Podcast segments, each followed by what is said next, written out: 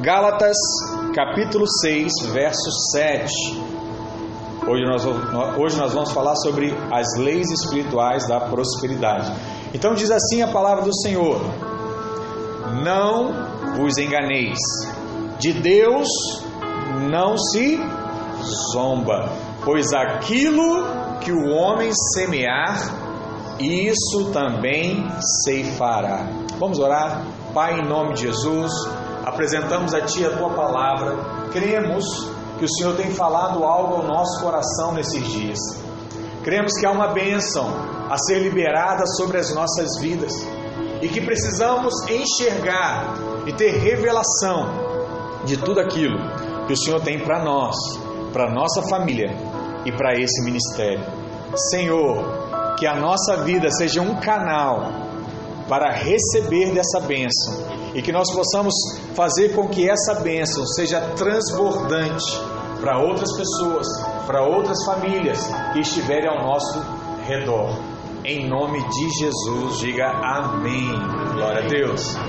Uma pergunta que é muito comum para as pessoas é a seguinte: Pastor, se o Senhor tem falado sobre esse tema, se o Senhor tem ensinado sobre prosperidade, eu tenho uma pergunta a fazer.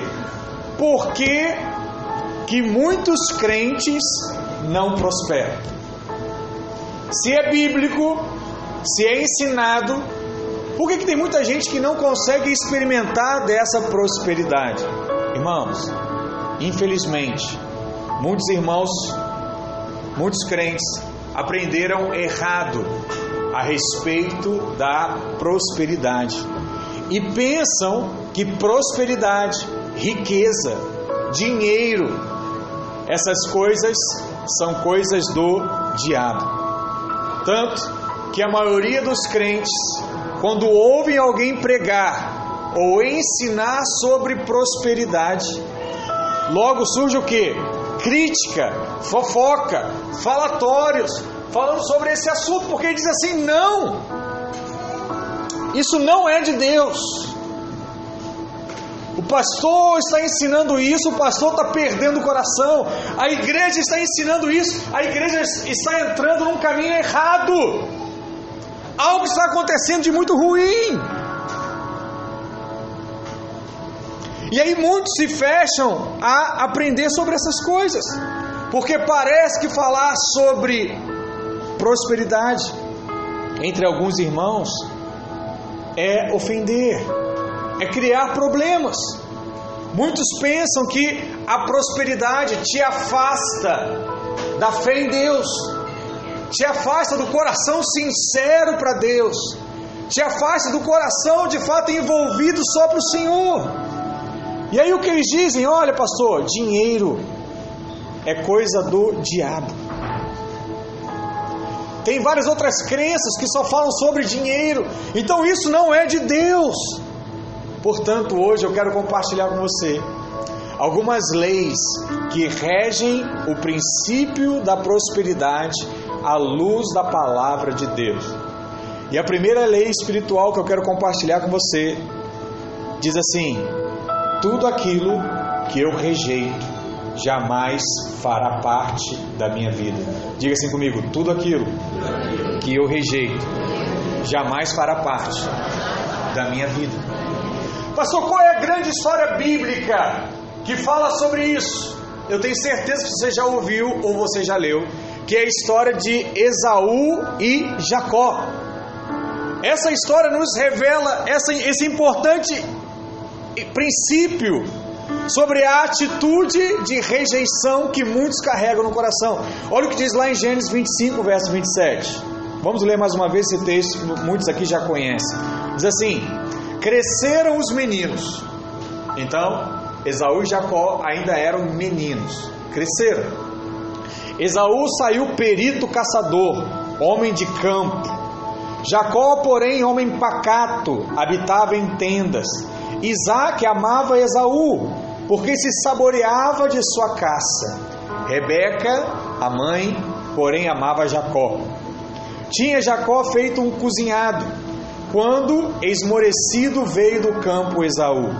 E lhes disse: Peço-te que me deixe comer um pouco desse cozinhado vermelho, pois estou esmorecido, né? Estou cansado, estou com fome.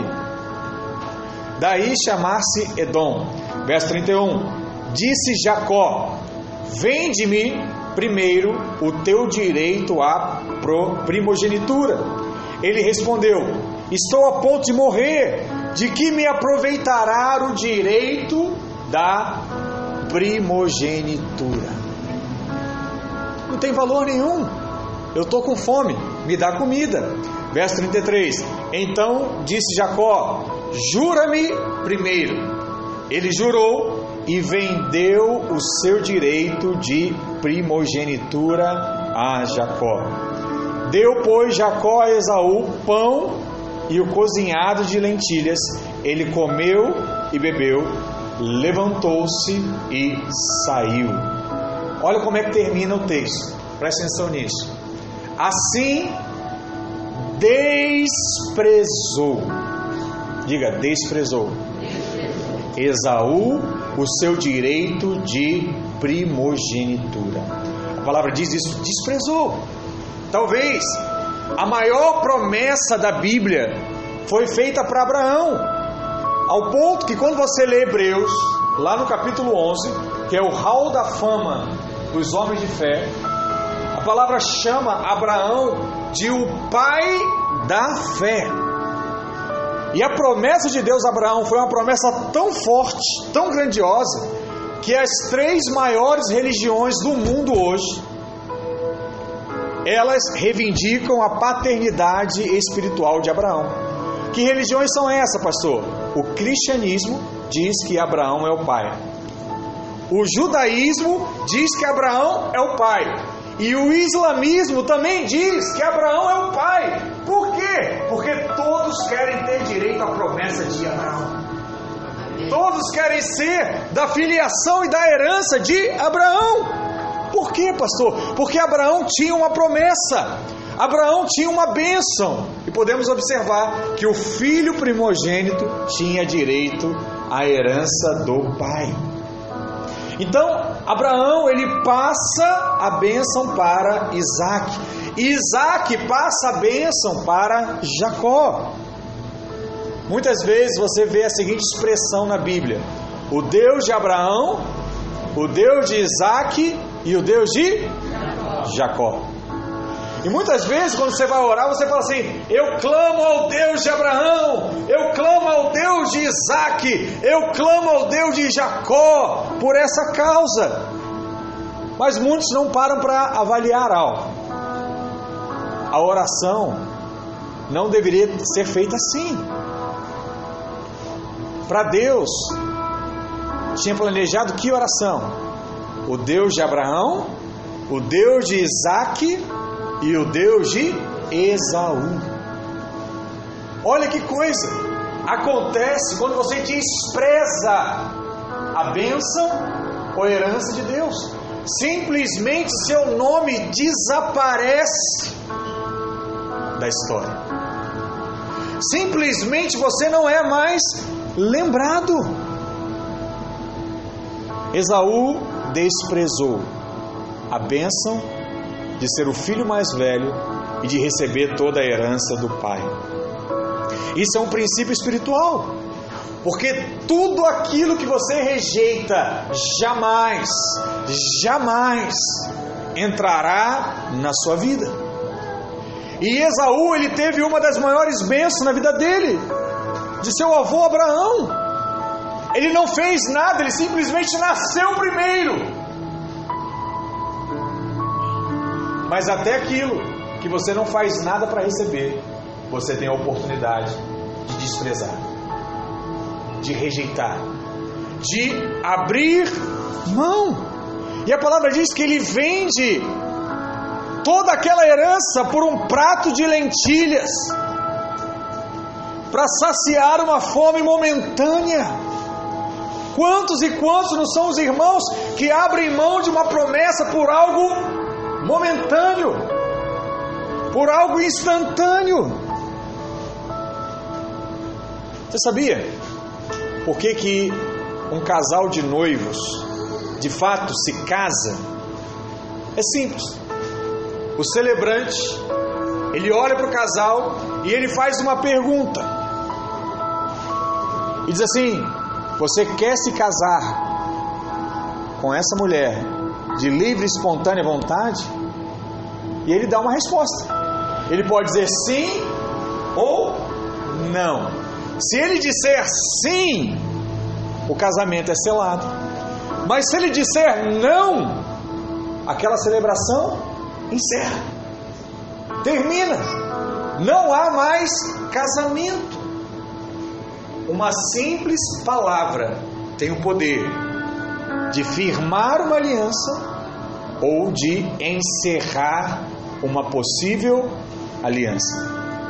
Mas talvez você pergunte: será que existe alguém, pastor, que rejeita a prosperidade? Será que existe alguém que rejeita ter mais recurso na carteira para poder comprar o que quer? Sim, existe. É difícil acreditar nisso, mas existe. Alguns rejeitam por ignorância, outros rejeitam, talvez a grande maioria, rejeitam por uma mentalidade errada. Na igreja, só para você ter uma noção disso, nós ouvimos testemunhos de salvação, nós ouvimos testemunhos de cura divina, nós ouvimos testemunhos de libertação, mas ouvimos muito pouco testemunho de prosperidade. Por quê? Porque as pessoas rejeitam o coração para a prosperidade. Tem gente que chega ao ponto de dizer assim: graças a Deus que eu não tenho casa própria, porque eu não quero ser fiador de ninguém. A pessoa fala isso. O que, que ele está rejeitando?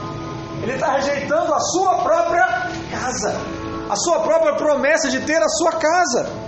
Outros dizem assim: Olha, eu não tenho vontade de viajar para fora do país. Eu gosto de viajar assim, ó, Búzios, Angra dos Reis.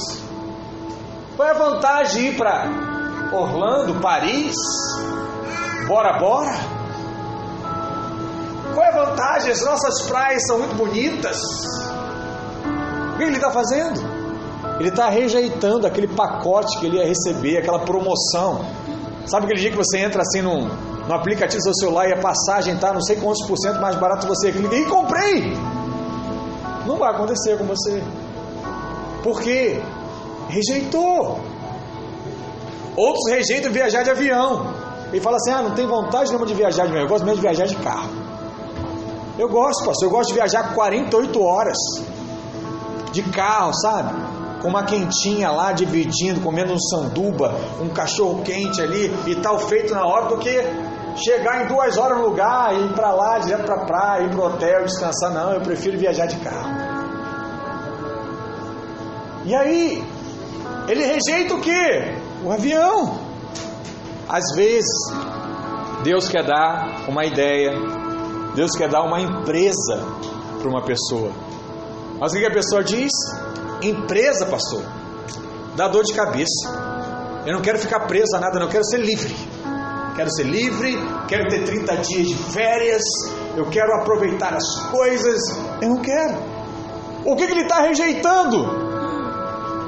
A empresa. E qual é a consequência?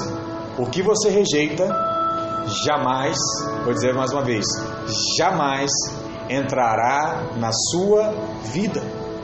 E às vezes o que eu vejo é essa atitude na vida de pessoas que frequentam as nossas reuniões. Quando você faz um apelo, quando eu faço um apelo de libertação, a pessoa aceita, fala assim: Pastor, eu preciso ser liberto, eu vou aí à frente.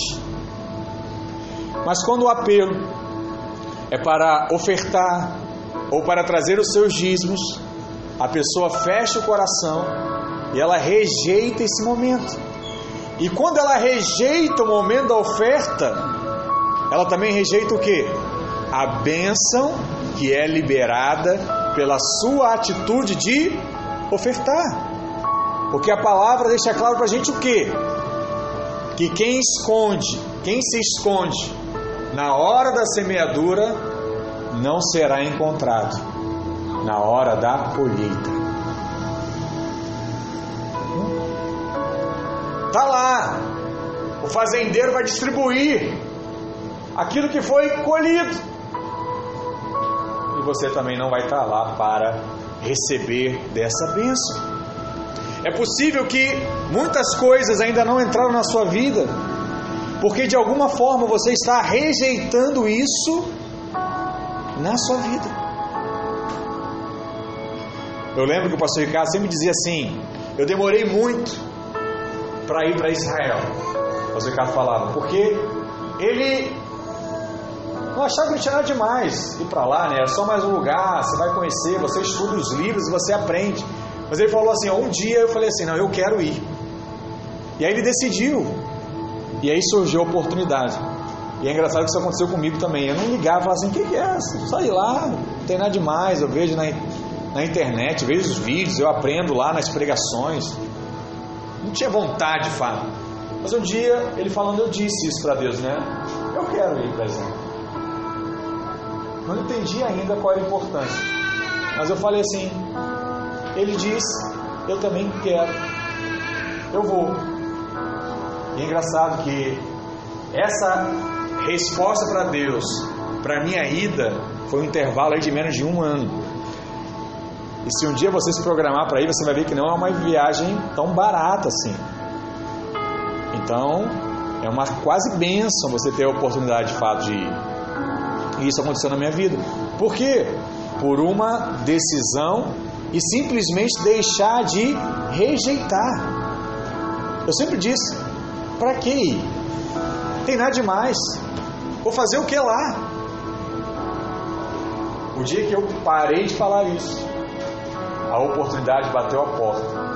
E aí, de fato, eu tive a oportunidade de ir para lá.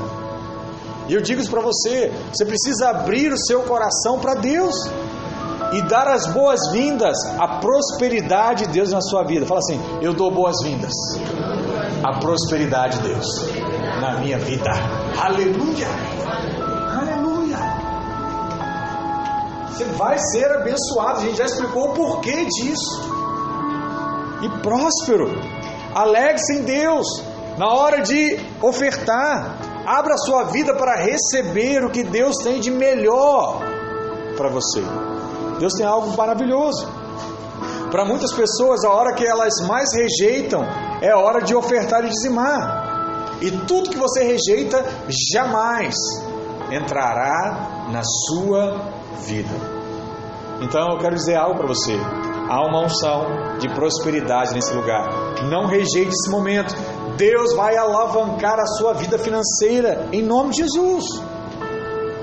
A Bíblia diz aqui que Esaú perdeu a maior oportunidade da sua vida de ser considerado patriarca e de receber a maior parte da bênção de Abraão. Ele era legalmente quem tinha o direito de fazer parte dessa oração que nós fizemos no início do culto.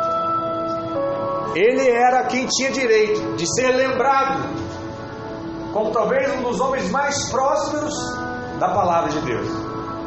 Mas ele simplesmente foi esquecido, porque ele rejeitou, e a bênção nunca mais entrou na vida dele. E eu quero fazer uma pergunta para você: será que você vai aceitar essa unção hoje sobre a sua vida? Amém? Quantos vão aceitar a bênção da prosperidade na sua vida? Diga aleluia. Então não rejeite mais aquilo que Deus tem colocado diante de você e diante de seus olhos. A segunda lei espiritual diz que tudo o que eu critico sairá da minha vida. Diga assim: tudo que eu critico sairá da minha vida. Pastor, eu tinha uma amizade que durava anos desde a minha infância. Só que essa minha amiga, esse meu amigo não fala mais comigo hoje. Olhe um pouco para o passado. Veja o que aconteceu nos últimos anos, nos últimos meses. Veja se aquela amizade se baseou só em críticas. Críticas. Críticas. O que acontece? a crítica te afasta das pessoas. A crítica te afasta das coisas. Qual é o sinal que o casamento está precisando de uns ajustes? O excesso de crítica. Porque a crítica te afasta. Ah, pastor, mas isso é algo bobo, simples. Não. Você precisa reavaliar isso. Talvez esse poderia ser um alvo para você para 2021. Tirar a crítica e colocar o elogio, né? É um desafio, mas poderia ser. Porque a crítica, ela também é uma inimiga da prosperidade.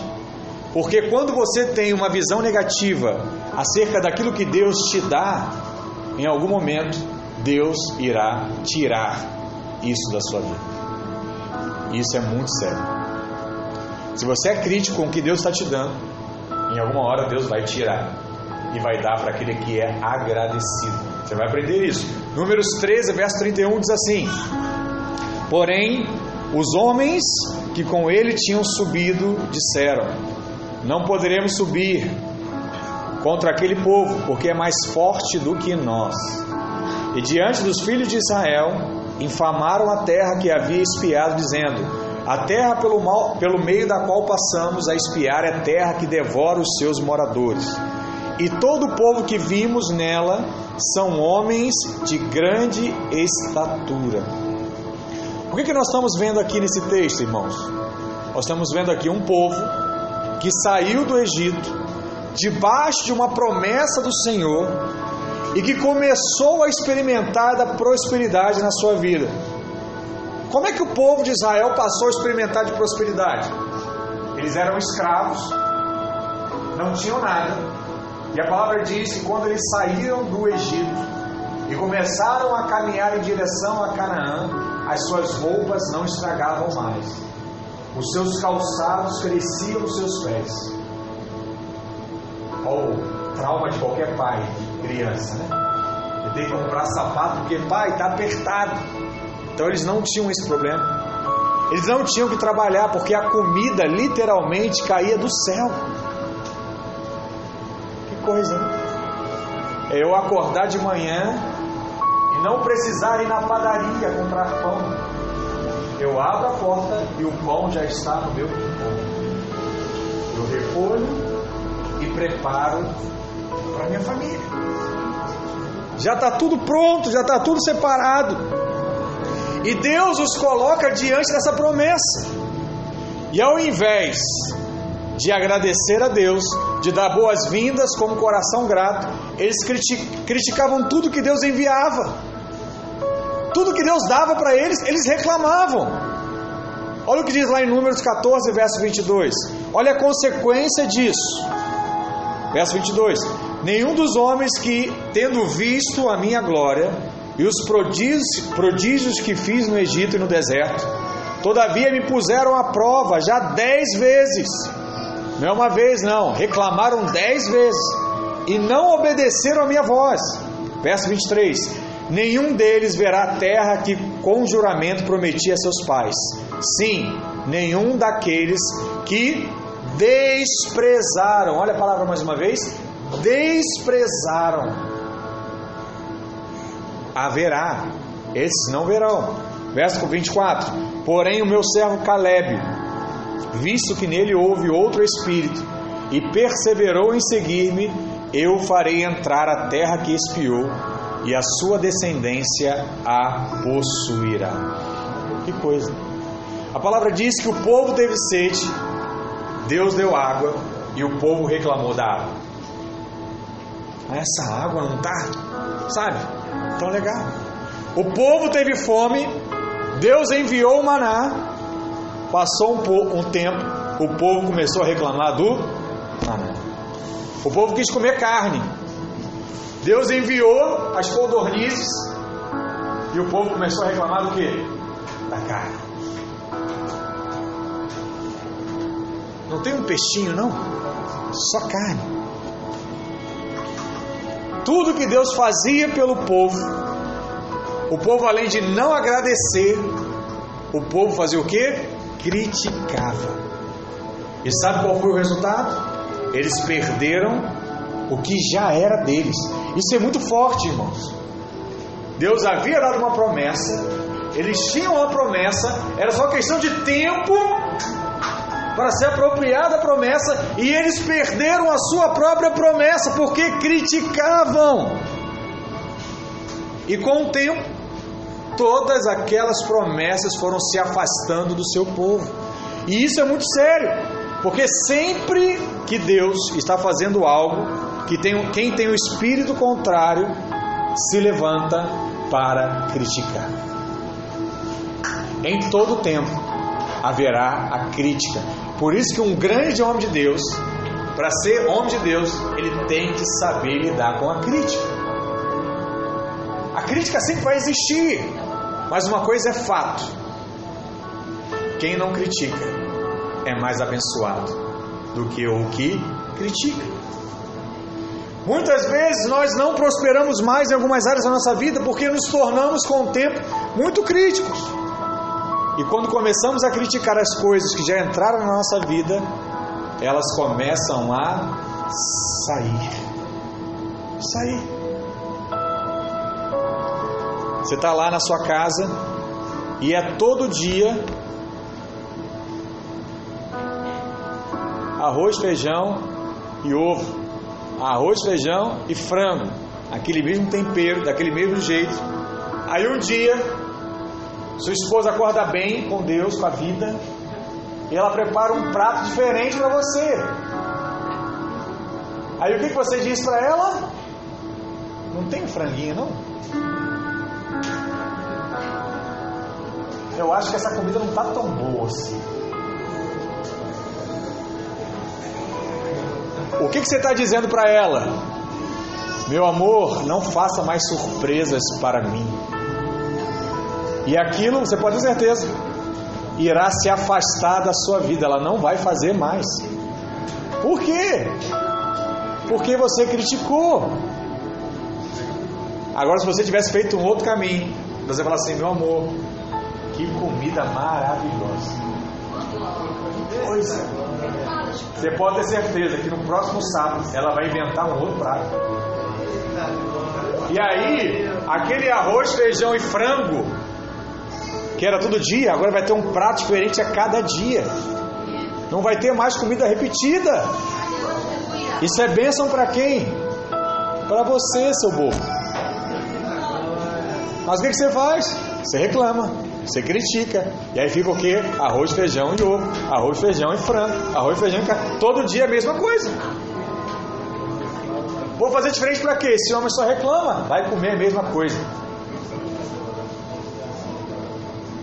Não precisa apontar dedo, rir, olhar para o lado que eu sei. A realidade. Mas por que que isso acontece? Olha para cá. Você sabe por que, que isso acontece? Porque nós não fomos treinados para elogiar. E nós não fomos treinados para agradecer. E também não fomos treinados para receber elogio, porque tem esse outro lado. Você elogia e aquela pessoa fica logo desconfiada. Está elogiando por quê? Deve ter alguma coisa.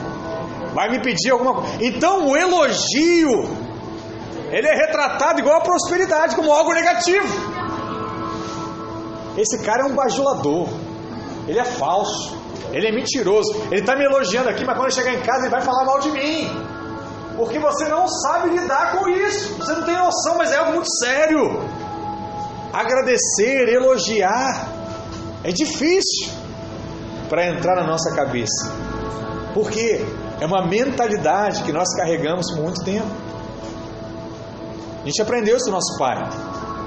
Cuidado com quem te elogia muito. Cuidado. Abre o teu olho, hein? Alguma hora ele vai te dar uma rasteira. Aí você fica com isso na mente. E quando alguém te elogia, na hora acende uma lanterna vermelha na sua mente. Peraí, deixa eu ver. Deixa eu dar uma avaliada aqui. Deixa eu ver se esse lugar é seguro. E é mais ou menos assim que acontece com a maioria das pessoas. Por conta disso, a nossa química A nossa natureza é sempre o que? Criticar. A nossa natureza é sempre o que? Rir dos outros. É zombar. É escarnecer, é falar mal, é desprezar o dom que há no outro. Qual é a piada mais engraçada? É que elogia ou é que fala mal do outro? É que fala mal. Aí você aprende a achar que o humor é falar mal do outro. Ah, o homem lá é muito sério, tem que ser mais bem-humorado. Aí ele vai, tá bom, você mais bem-humorado. Viu? A roupa que aquela pessoa estava lá vestindo parecia um caipira. Ah, meu!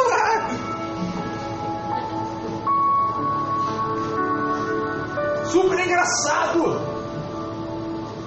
Por quê? Porque você aprende que o humor existe. O humor existe em falar mal do outro. A graça existe nessas coisas. E quando nós começamos a criticar as coisas que já entraram na nossa vida, elas de fato começam a sair. E nós não fomos treinados para receber elogios é sempre criticar. Então qual é o segredo? O segredo é não falar mal daquilo que Deus já deu a você. Não infame as promessas de Deus na sua vida. Deus te deu uma esposa, fale bem dela. Deus te deu um marido, fale bem dele.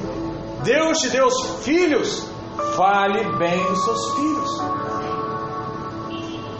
Deus te deu um pastor, fale bem dele.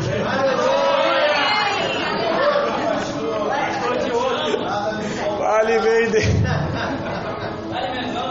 Tem gente, irmãos, que reclama até dos cabelos. Então um dia ele fica careca, ele vai sentir falta lá dos pelos. Cadê a foto lá?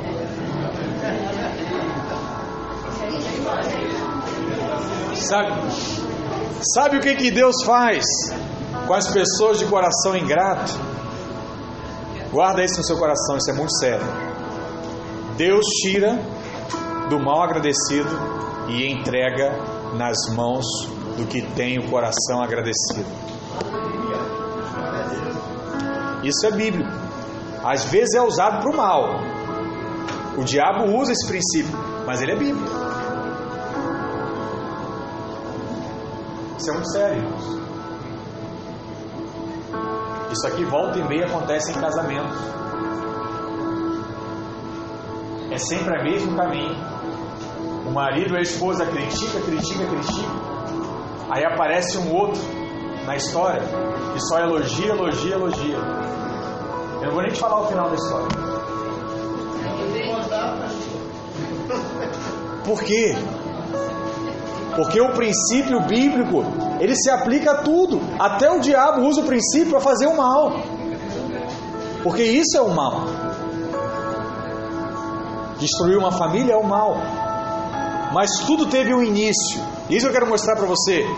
Tudo na nossa vida tem um início. Você não vai ter o que você vive criticando. E em algum momento o que você critica sairá definitivamente da sua vida. Por causa da crítica, muita gente perde o emprego.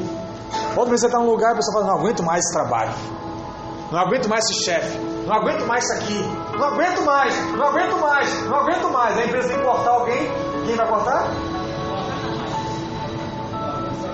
Ah, pastor, mas eu nunca falei ninguém, você pode ter certeza. Isso aí chega. Isso aí chega de uma velocidade absurda. Então, a crítica tira as coisas. Por causa da crítica, muita gente perde oportunidade. Ah, para quê, pastor? Estudar inglês? Para quê? Eu sou brasileiro. Eu falo brasileiro. Português, tá? Antecipação. Acho que a Isabela pensa em fazer alguma coisa com o pastor. Tá forçado, tá? Aí quando surge uma vaga de emprego, fala assim, ó, a vaga é isso e tal, tal, o que, que precisa? Inglês. Ah, não tem. Por quê? Não valorizou no tempo em que teve essa oportunidade.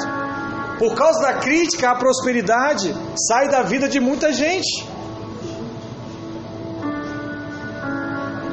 Eu só quero ter o que eu preciso, pastor. Para mim já está o bastante. Se eu puder comprar um pãozinho, comprar uma carnezinha, encher lá, viajar com a minha família uma vez por ano, para mim já está maravilhoso. Não quero mais nada. Isso para mim já está bom. Você está o quê? Limitando o que Deus tem para a sua vida. E aí quando você começa a criticar, as coisas só vão piorando. Há muitas pessoas que estão à porta para entrar, mas por causa de uma palavra de ingratidão e crítica, a bênção ela é removida e ela passa para o outro. Quando você vir alguém com um carro bonito, não critique, abençoe. Onde é que essa, qual é o natural quando você vê alguém com carros novo, melhor do que o seu? Fala sério. Você fala assim, o que esse cara está fazendo, hein? Ele deve estar tá aprontando alguma, hein? Eu conheço ele. Ele não tem dinheiro para comprar um carro desse. Alguma coisa deve estar tá errada aí, ó. Espera o que eu estou te falando. Tem gente que diz assim. Espera o que eu estou te falando. Deixa, vai passar um tempo você vai ver. Tem algum rolo aí. O que, que é isso? É a crítica. O que, eu deveria fazer? Elogia, poxa, que carro bonito, cara. Ó, vou te falar, hein? É a sua cara esse carro aí, você merece. Esse carro vai ser benção para você. É o que? O elogio. Quando você for numa casa bonita, não critica a casa. Ah, lá tá faltando detalhezinho ali, né? Eu vi. Tem um negocinho ali, mas vai resolver. Não. Procura alguma coisa boa para falar, filho. Pastor, não tem nada, só o teto tá pintado. Que teto lindo, hein? Ele lembra o céu branco, com umas nuvens. Pronto. Pastor, não tem nada, a casa está toda destruída, só tem um ventilador rodando. Fala assim: olha, esse frescor deve ser assim no céu. No céu deve ser algo muito parecido com isso. Pastor, mas eu não consigo ser falso. Você não está sendo falso, filho. Você está sendo verdadeiro naquilo que você pode. Procure algo, mas fale. Por quê? Tem gente que critica tudo. Ele critica as igrejas, ele critica os pastores, ele critica a palavra de Deus, que é o tesouro das bênçãos para ele, critica tudo. E aí Deus remove a revelação da sua vida, tira a capacidade de enxergar as coisas o que? Espirituais. Então, se na hora da oferta você, ao invés de vir com um coração grato ofertar e trazer os seus dízimos com alegria, você fechar o coração e começar a criticar, acredite, a prosperidade de Deus sairá da sua vida. Por quê? Diga assim comigo: Deus ama aquele que dá com alegria. Por isso que sou grato à vida do irmão Cláudio, viu? Água de coco aqui todo domingo. Semana passada o Alexandre falou assim, pastor, o senhor tá melhorando, hein? Cada falou, tá lá, tá. O senhor tá. Tava me elogiando, tô recebendo. Tava lá. Aí eu falei pra ele, ó, é água de coco. A água de coco tá fluindo melhor aí. Terceira lei espiritual, irmãos. Essa talvez é uma das mais importantes. Diga assim comigo: tudo que eu honro, eu atraio para a minha vida. Olha o que diz lá em Provérbios 3, verso 9. É um dos, um dos livros conhecido como o livro da sabedoria. Quer ser sábio, lê Provérbios. Quem quer um alvo para 2020 é ler Provérbios. Lê um capítulo por dia, todo mês você vai ler Provérbios, até o final do ano. Provérbios 3,9 diz assim: Honra ao Senhor com os teus bens e com as primícias de toda a sua renda. O que é primícia que a gente já ensinou aqui? É aquilo que é colocado em primeiro lugar, primícias. Verso 10: Se você fizer isso, se encherão fartamente os seus celeiros e transbordarão de vinho os seus lagares. Que coisa, hein? Não vai estar só cheio, vai transbordar.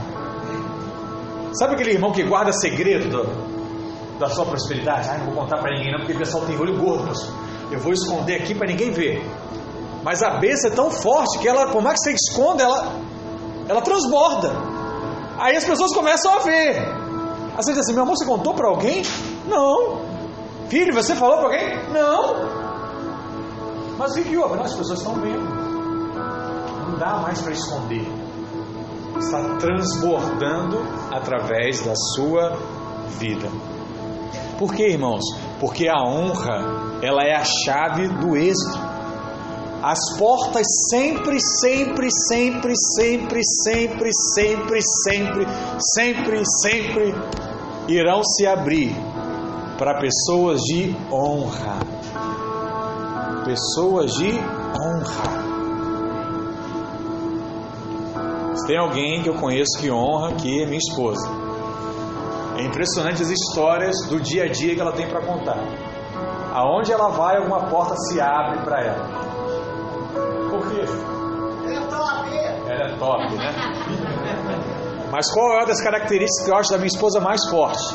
Ela é alguém que não tem dificuldade alguma de elogiar e de agradecer. A elogia e agradece tudo. Tudo. Eu já falei para ela, o que eu tenho de resolver de problema, ela resolve. Porque se eu vou resolver, talvez a porta não vai se abrir assim com tanta facilidade. Mas para ela abre sempre. Sempre. Tá rindo? Um dia ela foi resolver o negócio do carro. Foi e voltou sem pagar nada. Abriu a porta. O que, que ela fez? Não sabe, ela só ficou conversando, agradecendo, elogiando, contando história, fazendo o povo rir e tal, não sei o que. Falando, ah, senhora, precisa pagar não. Aí o que, que ela fez? Só deixou a sementinha. Né? A sementinha tem que deixar lá. Coração grato. Não pagou? Tá ótimo, né? Mas por quê? A porta se abriu. É impressionante. Olha que coisa. A gente ia fazer um negócio na loja. Aí o dono da loja falou assim: olha, quem faz serviço é de outro lugar, não é daqui. Então, por ele fazer aqui, eu cobro um pouquinho a mais. É um direito que eu tenho. Mas eu vou te dar um telefone para você fazer direto com o rapaz do outro lugar. O dono da loja. Já viu um negócio desse? Tem cabimento um negócio desse? Fala sério, não tem, não tem. Sabe qual é o nome disso? Prosperidade. Ela nem pediu. Tem gente que assim, não, tem um jeitinho aí de fazer mais barato e tal. Assim. Não, a pessoa não, vai lá. O lugar é aqui, ó. Ele vai fazer mais barato para você. Explica um negócio desse. Não tem explicação. Honrando ou sendo honrado, uma mudança será produzida na sua vida. Se nós aprendemos a honrar, coisas tremendas irão acontecer, porque as portas de fato irão se abrir. Todo o sucesso do universo está ligado a essa palavra, honra. E todo fracasso também está nessa palavra, que é o que há desonra. A honra nos tira de onde estamos e nos coloca numa outra dimensão. Porque as pessoas não foram criadas para a desonra. A mulher que honra o marido consegue o que ela quer. Tem gente que acha que são outras coisas, né? Que faz a mulher conseguir o que ela quer. Não. O que consegue o que ela quer é uma mulher que honra o seu marido. Por outro lado, o marido que aprende a honrar a esposa, ele não vai viver se queixando da esposa. A esposa vai fazer de tudo para agradar a ele, porque honra abre portas. Abre portas. O discípulo que aprende a honrar o seu discipulador, esse não terá limites para o seu crescimento. Deus, nesses dias, tem nos dado uma chave. E o nome dessa chave é honra. Diga honra. Honra. E se você começar a honrar, as portas irão começar a se abrir, porque a honra faz com que as pessoas avancem mais rápido. Você poderia avançar de acordo com a sua capacidade, não tem dúvida disso, o seu preparo, o seu, a sua luta. Mas quem honra, as coisas acontecem numa velocidade muito mais rápida. Você entra e sai em qualquer lugar bem quando você aprende a honrar. Todos os funcionários que não são tão habilidosos, mas crescem na empresa, sabe quem cresce? Porque sabem honrar. E como é que você chama eles? Puxa saco, bajulador miserável. Isso é injusto. Aí, aí, puxa, né? Porque a crítica é só o primeiro passo, quando você começa a puxar a, a corda crítica, já vem justiça própria, vem tudo. Vem tudo. Opressão, depressão, aí vem tudo. Por quê? Começou lá na crítica. A crítica é só o paviozinho lá. Você começa a puxar e vai, vai saindo tudo aquilo de ruim que tem dentro de você. Isso é muito complicado, irmãos. Eu te digo, você não precisa nem ter um currículo lindo. Se você souber honrar, as coisas vão. Pastor, a vaga do emprego lá tem que saber inglês, alemão e espanhol. Eu não sei nada disso, mas se você é um cara que honra, eu duvido o patrão chegar e falar assim: não, meu filho, eu gosto tanto de você. Você precisa disso, vou pagar um curso para você nessas três línguas. Você só estuda, mas essa vaga já é sua. Alguém já viveu isso? Você vai para um lugar que você não tem a qualificação, o cara te qualifica para tu ficar na vaga. Eu já vi essa história diversas vezes. Por quê? Porque ele honra. Volta e meia você vai olhar a história de um cara que entrou na empresa office boy, que não tinha nada e passou a ser um dos diretores da empresa.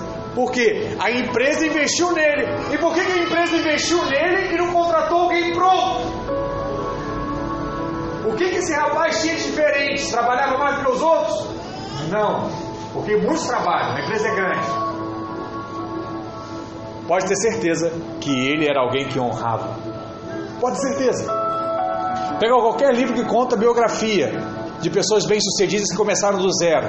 Você vai ver lá. Eram pessoas que honravam, gratas e generosas. O caminho é sempre esse. Por outro lado, tem pessoas com currículos maravilhosos, mas não sabem honrar. E aí não ficam, não ficam no emprego, não conseguem fazer a empresa avançar. Por quê? Criticam, criticam, criticam e desonram o tempo todo. São cheios de dons e habilidades, mas não crescem porque não aprenderam a honrar. 1 Samuel 2,30 diz assim: Aqueles que me honrarem, eu honrarei, mas os que me desonram conhecerão o meu desprezo. Desprezo não é mal, entenda isso. Deus não vai fazer mal a você, Ele simplesmente vai deixar você seguir o seu caminho, fazer as suas escolhas. O nome disso é desprezo.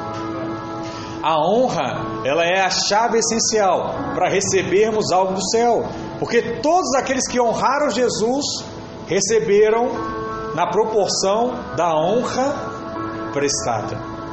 Esse é o motivo porque tantas pessoas fazem parte da igreja, mas não usufruem das bênçãos da igreja, porque simplesmente não vivem o princípio da honra. Muitos até prosperam, porque a prosperidade ela alcança o ímpio também.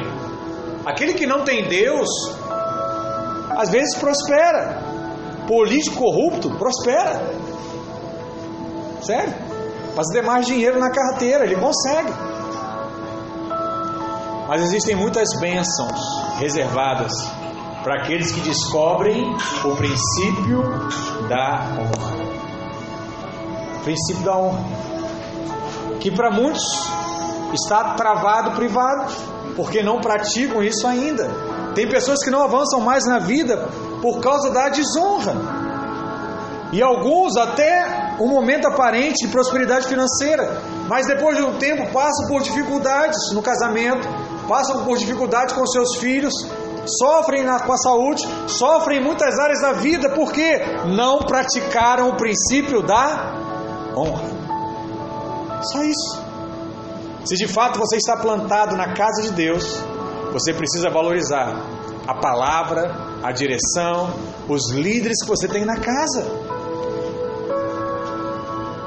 Porque se assim você fizer, você não será esquecido por aquele que é o Pai de todos, que é o próprio Deus.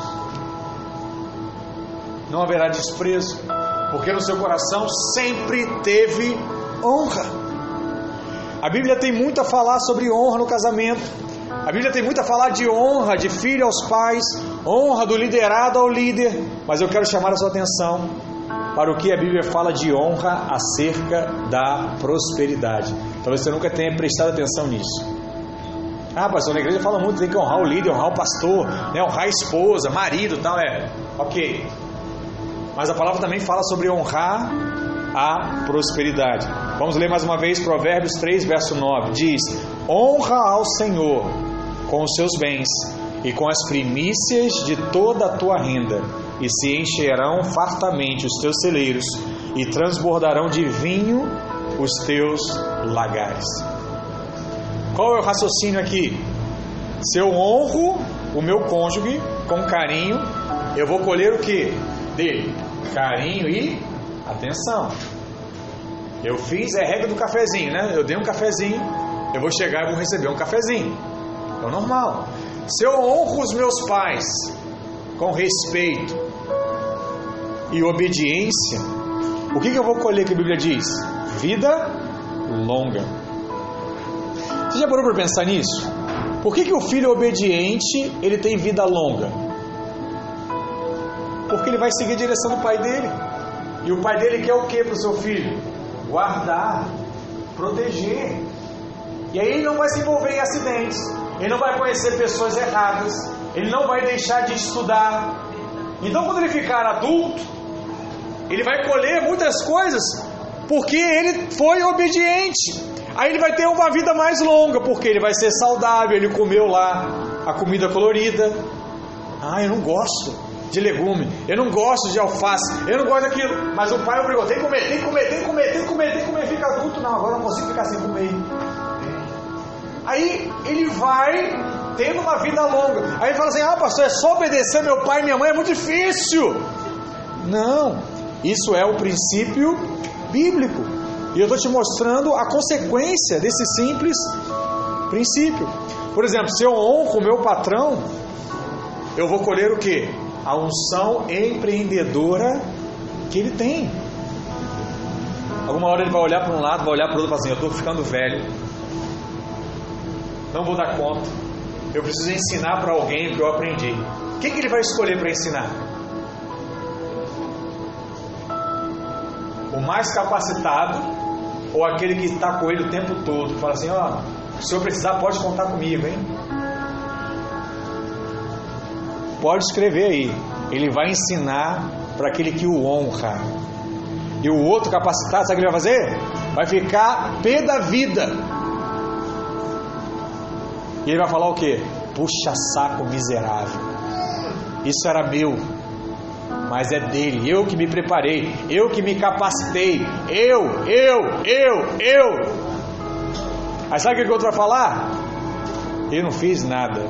Eu só era grato por aquilo que esse chefe fez para minha vida e por eu ser grato, eu honro a vida dele. Aí chegou a hora dele passar. Ele vai passar para quem? Para aquele que o honra. Se eu honro o meu líder, o que, que eu vou colher? A unção de liderança que ele possui. Possui. Simples. Tem irmão que faz assim como eu, fala assim, pastor, me leva, eu carrego só a sua bolsa. Eu vou contigo só para carregar a bolsa. Aí você fala assim, pastor, o que, que você vai aprender com isso? Você vai ficar um dia todo com o homem lá, vendo ele dentro do carro, vendo ele responder o WhatsApp, vendo ele ligar para as pessoas, vendo ele como é que ele trata o, o cara do táxi, como é que ele trata o, o, o rapaz do, do, restaurante. Você vê como é que você vai ver ele orando, você vai ver ele lendo a Bíblia, você vai ver qual o livro que ele lê. Tudo isso você está absorvendo só porque você está o quê? Ao lado dessa pessoa. Talvez você não saiba disso. Mas os homens mais ricos do mundo, eles não dão palestras. Eles não ensinam. Sabe o que o pessoal faz?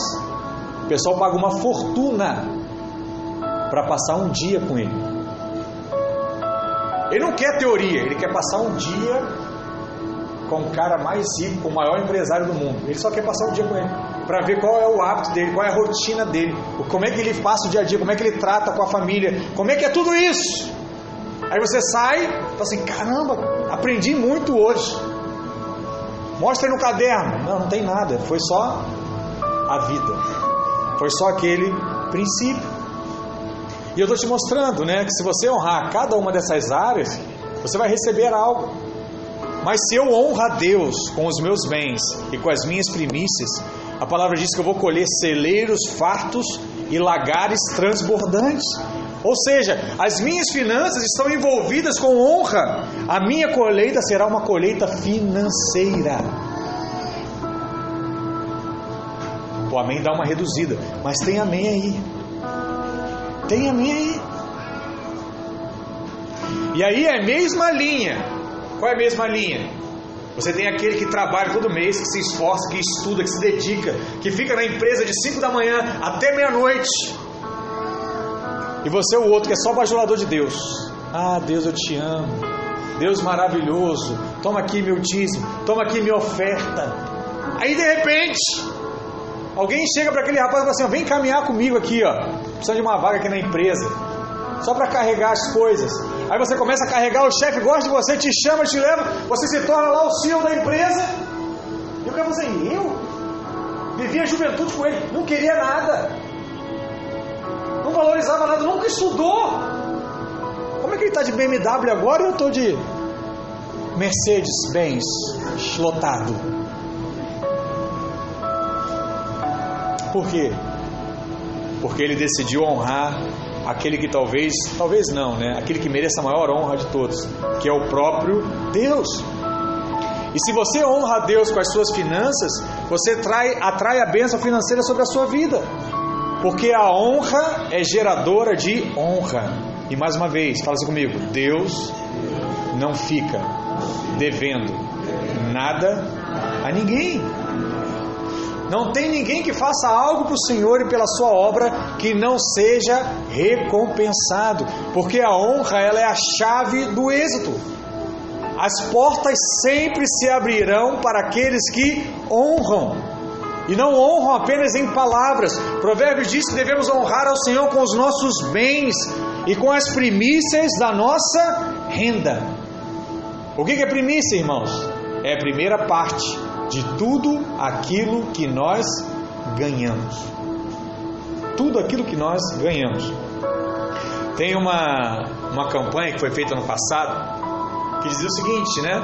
Que se alguém der uma caixa de bombom você tem que abrir essa caixa e dar à pessoa que lhe presenteou o melhor bombom da caixa. Quando você recebe uma caixa, geralmente o que, que você faz? Você vê lá o sonho de valsa, né? O que você mais gosta para mim, por exemplo, eu gosto mais do crocante. E aí o que, você faz?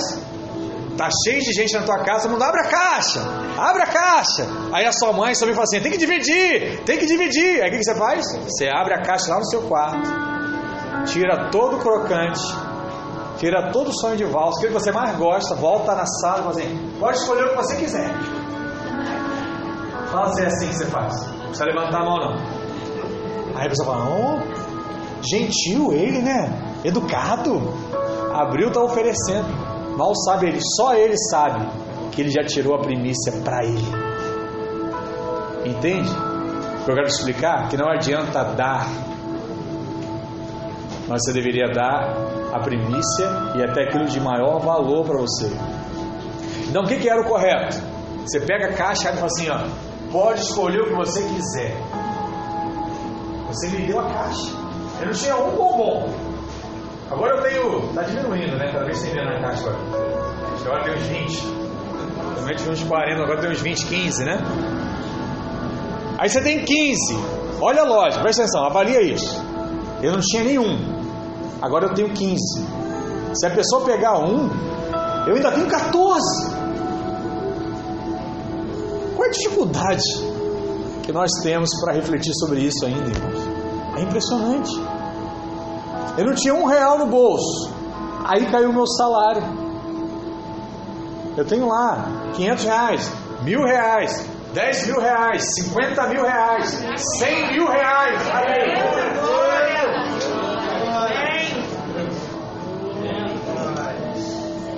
Qual é a dificuldade?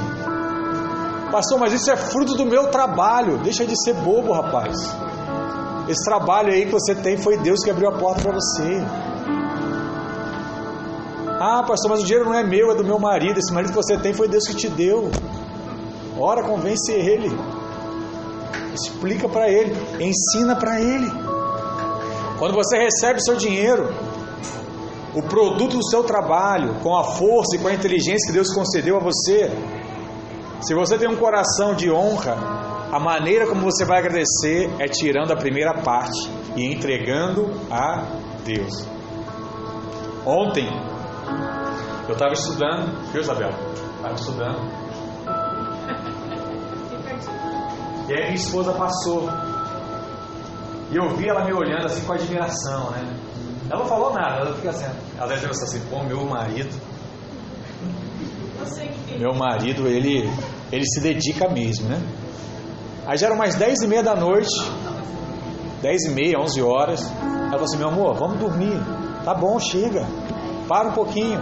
Eu falei: Não, deixa, deixa chegar no ponto a parar. Ainda falta um pouquinho. Ah, falta um pouquinho. Aí eu parei para refletir sobre aquilo. E eu falei assim: Poxa, já estudei tanto na minha vida. E muitas coisas eu consegui através de fato do estudo.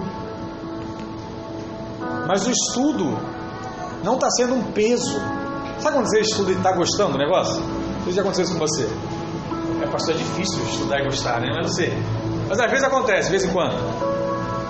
Aí, eu estava lembrando disso. Deus me falou na hora. Ele falou assim, ó. O gosto que você tem para estudar, isso é eu que estou te dando. É eu que estou te dando. E aí eu lembrei num flash, eu olho para minha vida para trás e falo que tudo que eu me dediquei na minha vida, com a minha capacidade, o meu esforço, né, de às vezes virar a noite estudando, sabe, de às vezes criar uma rotina de todo dia parar, estudar, me concentrar, não fui eu.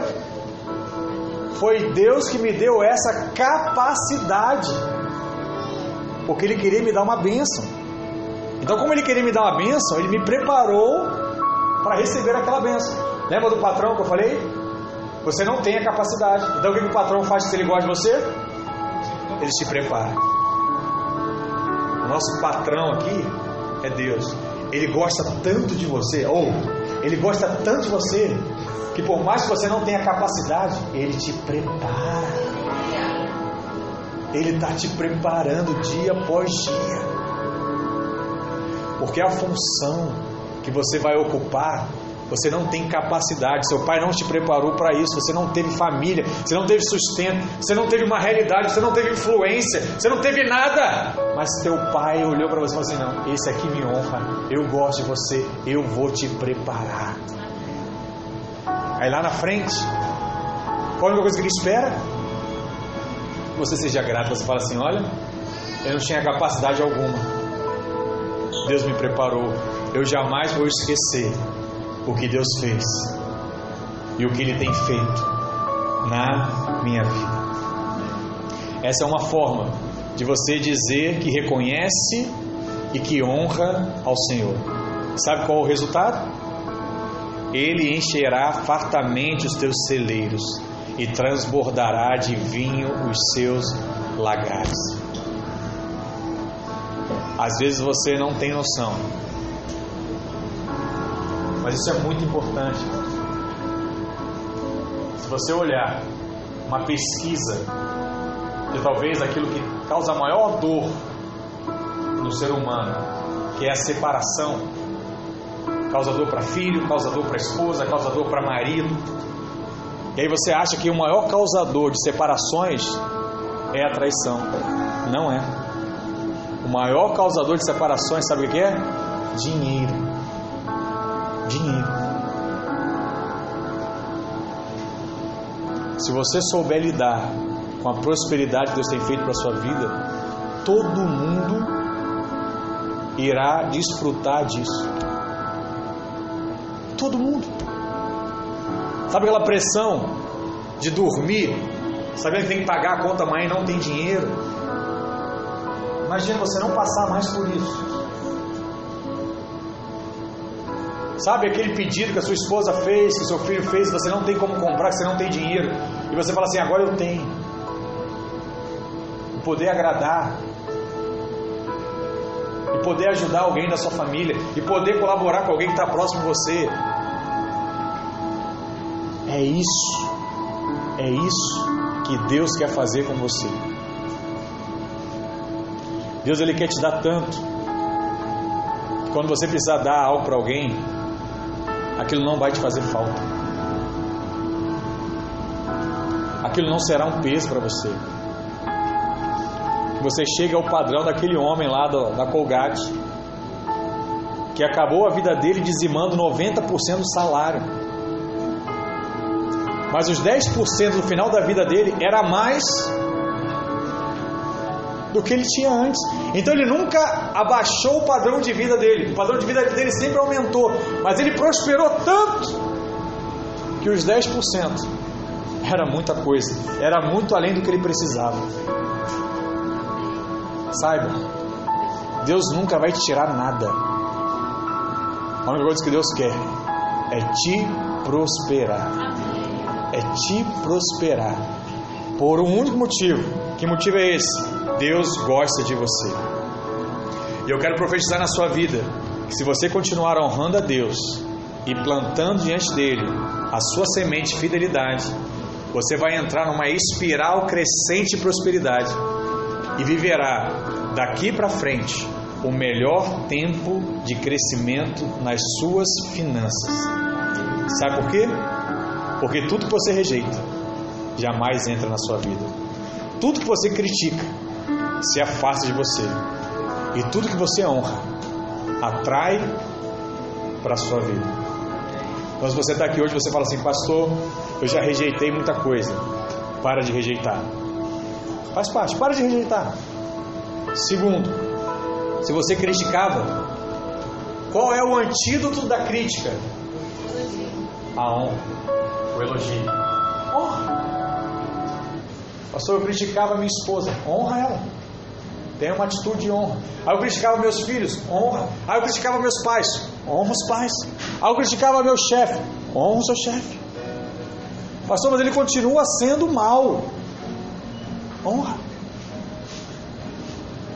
Se alguém tiver um chefe pior do que o chefe que Davi teve, que foi Saul, aí beleza. Aí me procura que a gente vai na delegacia denunciar porque ele quer te matar.